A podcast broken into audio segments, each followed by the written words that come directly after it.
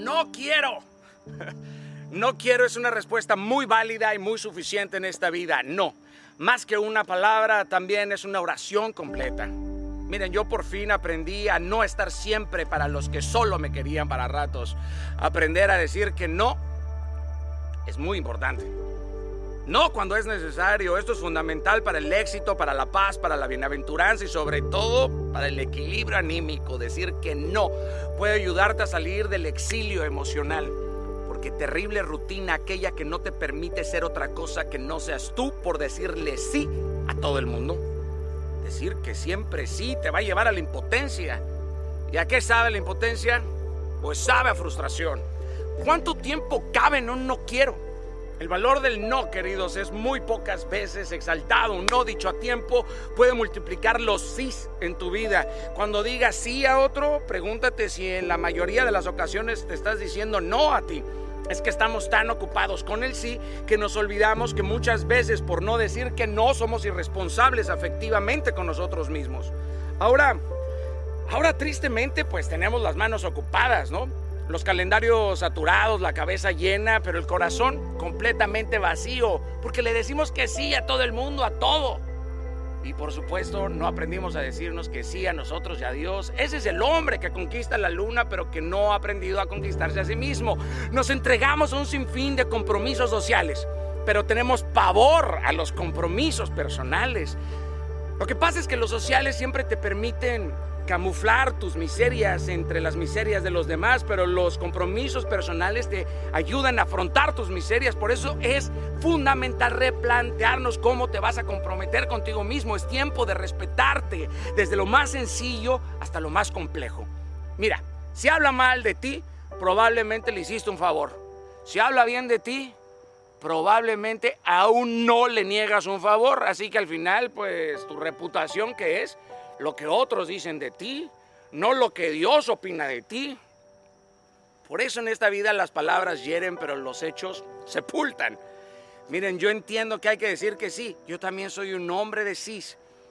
¿Por qué? Porque hay cosas, momentos, personas en la vida que demandan de ti más allá de lo que estás dispuesto a dar porque les amas genuinamente. Porque cuando hay amor genuino, pues te pones en una disyuntiva. Pero carajo, si la constancia en la vida es la negación a ti, pues esto te va a llevar al debilitamiento de tu carácter. Miren, yo sé que duele irte a kilómetros de distancia de aquello que siempre quisiste tener a centímetros de ti. Y por eso les dices sí y no dices no. Pero a veces tendrás que ser así para poderte decir que sí. A lo mejor y te tratan así porque siempre dices que sí. Capisci? No se trata de vivir cumpliendo a rajatabla todos tus deseos o tus placeres inmediatos. No, no, no, no, no. Yo no me, yo no me, me, me, me enfoco en eso. No, no se trata de esa postura de mi satisfacción, no. Porque si fuese así, pues tendrías una vida muy reducida. Pero hay que entender lo siguiente. Entender el valor del no es muy liberador. Decir que no, no quiero. Oye, no puedo, no lo deseo, no me interesa, no lo voy a soportar ni un día más es que estamos tan preocupados en no lastimar a otros que serpenteamos para no, para no ofender con el no, pero al mismo tiempo dejas de respetarte a ti mismo. Miren, decir no siendo sabios, decir no siendo sofisticados, haciendo siempre lo posible para cuidar el corazón del otro, eso es increíble. Eso muestra claramente pues una madurez emocional, espiritual en ti, pero tratar de siempre adornar la verdad eso es inconscientemente hacerle un daño al carácter de los demás. Porque hay mil formas de decir mentiras, pero una sola de decir la verdad. No se trata de ir por la vida siendo un insensible, rompiendo el corazón a quien sea. No, no, no, no. Pero tampoco se trata de gravitar en el emocentrismo, porque la libertad consiste en también decir no. Es decidir en dónde no quieres estar o a dónde no quieres ir, porque la libertad exige firmeza exige saber elegir, pero no hacemos caso a esto.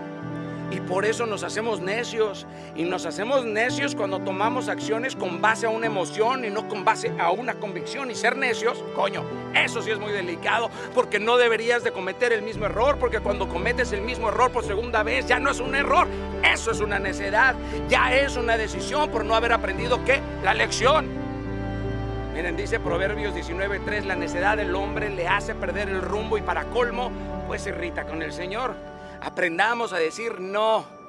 Aprende a decir no a un placer que no te genera beneficios en tu vida. Eso es muy importante, porque quien muestra capacidad para resistirse ante un placer con la intención claramente de alcanzar uno mejor, ellos tienen mayores probabilidades de llegar al éxito.